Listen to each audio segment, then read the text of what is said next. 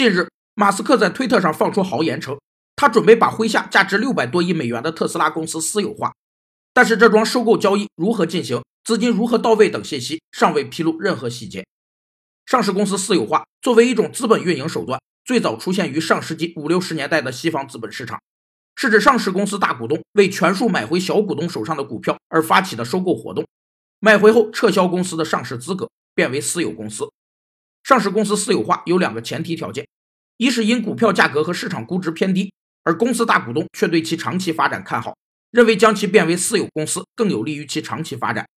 二是大股东与上市公司存在关联或同业竞争。且股权关系相对简单，大股东有绝对控股地位，实施私有化可为资本运作提供足够的空间。马斯克的这番表态让特斯拉股价飙升了百分之十一，但如果这桩交易的资金并无着落，那监管机构可能会调查马斯克是否做了虚假陈述。